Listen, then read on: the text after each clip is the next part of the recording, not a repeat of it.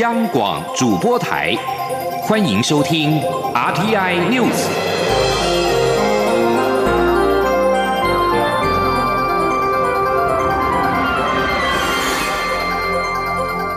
听众朋友您好，欢迎收听这节央广主播台提供给您的 RTI News，我是张顺祥。首先把新闻焦点关注到，川普将访问两韩的非军事区，是否会跟金正恩会面受到关注。美国总统川普今天将前往两韩非军事区访问，是否跟北韩领导人金正恩来此来个即兴高峰会备受关注。根据南韩媒体报道，到访的川普二十九号晚上在青瓦台跟南韩总统文在寅共进晚餐之前透露，美国跟北韩正在磋商川普和金正恩非军事区闪电会晤的事宜。川普今天一早在推特上透露行程，表示他将对。驻韩美军发表演说，并到非军事区进行计划已久的访问，但川普在推特上面并没有提到金正恩。川普和金正恩在去年六月于新加坡举行史无前例的高峰会，双方发表了语义不明的声明。两人在今年二月在越南河内举行第二次高峰会，但没有达成任何协议，不欢而散。美国和北韩自此少有接触，北韩恢复对美国的批评，但这两位领导人经常的互通书信。川普二十九号在推特上邀请金正恩举行第三次的高峰会，但目前仍不清楚金正恩是否真的会前往停战区会晤川普。焦点回到台湾。行政院长苏贞昌说，今天三十号，台湾猪拔针不打口蹄疫苗满一年，已经符合口蹄疫非疫区的资格。最快明年的五月，台湾就可以成为口蹄疫非疫区国家。过去一年，台湾全力的防堵非洲猪瘟在境外，这是多少人的心血，绝对不能够功亏一篑。苏贞昌今天透过 LINE 贴文宣誓，我们一定会让台湾猪重返世界舞台。他说：“今天是六月三十号，台湾猪拔针不打口蹄疫苗满一年，已经符合口蹄疫非疫区的资格。政府会积极向世界动物卫生组织 OIE 申请成为免疫区，最快明年五月，台湾就可以成为口蹄疫的非疫区国家。”苏贞昌表示，这是台湾猪要重新出口前最重要的一关。他要拜托大家千万不能松懈。过去二十二年，台湾在口蹄疫灾情当中努力的复原。过去一年，台湾全力的防堵非洲猪瘟于境外，这是多少人的心血，绝对不能够功亏一篑。另外，行政院的副院长陈其迈对台湾将成为口蹄疫的非疫区，也在脸书贴文表示。感染口蹄疫之前，台湾猪在一九九六年的出口产值可以达到新台币六百亿元，是台湾畜牧业外销的主力。然而，因为口蹄疫，让这位主力选手在伤兵名单待了二十三年，没有办法上场为台争光。本名王之佑的六王夺下第三十届金曲奖的歌王，上台领奖的时候，觉得生在台湾是一件幸福的事情，想写什么就写什么。蔡英文总统在脸书贴文回应：“六王，你说的没有错。三十年来，金曲奖推崇多元的音乐创作可能性，我们充满自由，我们有无限的创意，因为这就是台湾。”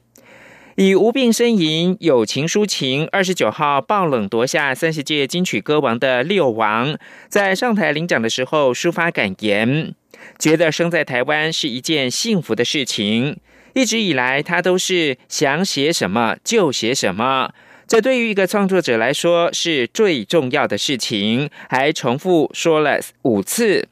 蔡文总统深夜随即在脸书恭喜金曲奖的新歌王六王。总统说：“你说的没有错。三十年来，金曲奖推崇多元的音乐创作的可能性。我们充满自由，我们有无限的创意，因为这就是台湾。因为是在台湾，无论音乐人想表达任何意见，都拥有充分的自由。”持续关注的是长荣空姐罢工的后续。由于劳资协商再度破局，长荣空服员罢工今天进入到第十一天。桃园市空服员职业工会今天也在召开记者会，强调长荣航空仍然是打算秋后算账，且惩处人员已经增加，由原先被记旷职的十八位空服员扩大到二十五人，包括地面训练勤务人员。不过长荣资方也证实，这十八名被记旷职的空服员已经有三个人回来服勤。请记者谢嘉欣的采访报道。长荣空服员罢工事件持续沸腾，劳资双方二十九号原先预期可签署团体协约，让事件落幕。不过协商再度破局，让罢工在三十号进入第十一天。桃园市空服员职业工会三十号召开记者会指出，资方二十九号协商时，不但没有针对禁止秋后算账提供明确条文，还在工会提出具体条文后，以授权不足为由无法同意，并与工会约定七月二。好再次协商，工会痛批长荣先是逼工会退让，但事后却是态度蛮横，又秋后算账，工会无法接受，决定持续罢工，并开始向会员收取三保窃结书，展现更强烈的意志与团结。针对外传工会为保十八名会员在罢工期间遭记旷职而与资方陷入僵持，工会澄清，这十八人都于当日下午四点罢工行动开始后停止劳务，合法性无虞，资方应恢复会员的权益。且根据工会掌握，除了这十八位空服员外，资方秋后算账人数已增加至二十五人。桃园市空服员职业工会秘书长郑雅玲说：“长荣航空到目前为为止仍然打算秋后算账。我们目前掌握的呃秋后算账的人数已经从十八人来到二十五人，不只是呃当天在四点之后呃没有去提供勤务的那十八个人，而是在六月二十二号，甚至是当天提供地面勤务的人。工会也提到，长荣航空正在有计划的增加计矿值的会员，制造恐惧，要下参与罢工的个别会员。工会也呼吁被注记收到矿值的会员，要尽速与工会联络。长荣资方本日则证实，十八名被记矿职的空服员中，已有三人回来服勤，并表示乐见其成。中央广播电台记者谢嘉欣采访报道。关注立法院有关实价登录制度修正的平均地权条例，预计在这次立法院的临时会三读通过。但是时代力量质疑这次修法仅处理地政士登录责任，是受到建商的压力。民进党团书记长郑运鹏今天指出，包括了门牌揭露以及预售屋登载等等，社会还有不同的意见。本次修法先处理比较急迫的条文。而国民党团总召曾明宗则认为，行政院版已经送到立法院超过一年，应该要一起处理，才能够落实不动产交易的公开透明目标。央广记者郑玲报道。内政部推动实价登录二点零修法，其中平均地权条例预计在本次的立法院临时会中三读。不过，由于本次修法只审查民进党立委张宏禄版，而未排审政院版，包括主管机关查核权、门牌揭露和预售屋及时登载都未处理，遭时代力量立委黄国昌质疑是受到建商的压力。民进党团书记长郑运鹏表示，张宏禄版处理的是买卖双方与代书之间的权利义务，这部分各党都同意。时代力量版也都一模一样，只是在门牌与预售屋的部分程序上看法不同。但因为各界对内政部版还有不同意见，希望内政部先清楚说明后再处理。到底它预售屋的实价登录到底是有助于抑制价格，还是会变成变相炒房？这个其实大家各有说法啦。你有可能说预售屋的单子拿出来之后。他有可能一开始的单子就是建商用来炒房用的，嗯，这个部分当初内政部的版本也各各界的理论也不同，那所以如果要急着处理的话，呃，也可以在其他的条文里面再做处理，所以这个部分。那内政部还是要清楚再说明，那到底他们当初的想法是什么？国民党团总召曾明宗则说，国民党对张宏禄版本没有意见，但奇怪的是，行政院版去年五月十八号就送进立法院，却一直没有处理，等于实价登录二点零的修法跳票，应该要一起审查比较合适。真的很奇怪，完了行政院版本送来之后，民进党竟然不处理，就处理非常细微张宏禄的版本啊。所以我觉得这跟蔡总统过去长期来讲的是说要让整个不动产登录的交易价格更公开透明，其实是跳票的啦。对于我们国民党也认为，其实应该。一起来审这个行政的版本，这样比较合适。曾明宗说，预售屋要及时揭露，民众有高达百分之九十四赞成，揭露门牌也有将近八成民众支持。民进党为何在修法前夕及时踩刹车？是否因为建商强力施压转弯？必须向社会大众清楚说明。央广记者郑玲采访报道。国际新闻。美国总统川普今天赞扬跟中国国家主席习近平的贸易谈判远比预期来得好，并誓言在谈判持续进行过程当中暂停进一步提升关税。川普和习近平利用日本大阪的二十国集团高峰会举行了众所期待的会晤，双方同意贸易战停火。川普在二十九号的记者会上面表示呢，与习近平在大阪会晤非常的好，并且表示我们重回轨道。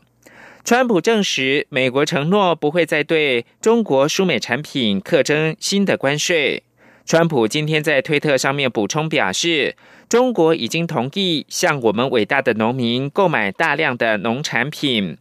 美国和中国同意重启贸易谈判，川普同意放宽对华为的制裁禁令。华盛顿邮报表示，中国与华为赢得这场战役，华府对中英派以及民主党是输家，而川普是输是赢还在未定之天。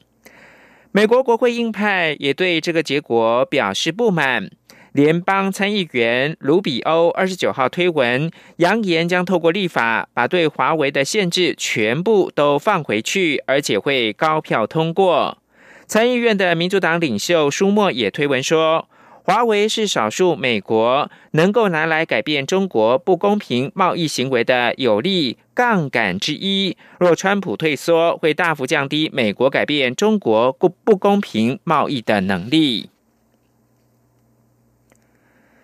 加拿大反对派领袖二十九号呼吁总理杜鲁道对中国采取更强硬的做法，借以解决两国的贸易争端，并让遭到中国拘押的加拿大公民获得释放。在华为财务长孟晚舟去年十二月在温哥华遭到逮捕之后，加拿大跟中国的关系持续恶化。在孟晚舟被捕之后，中国也以间谍罪名逮捕了两名加拿大公民。并且停止加拿大农产品的进口，但中国方面强调这些都跟华为的案件无关。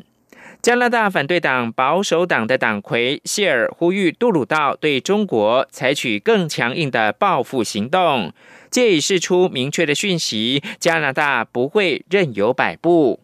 在二十国集团高峰会场边会议时，杜鲁道表示，他向习近平提到加拿大公民康明凯和史佩佛遭到逮捕一事，但对于和习近平的互动，杜鲁道并没有透露细节。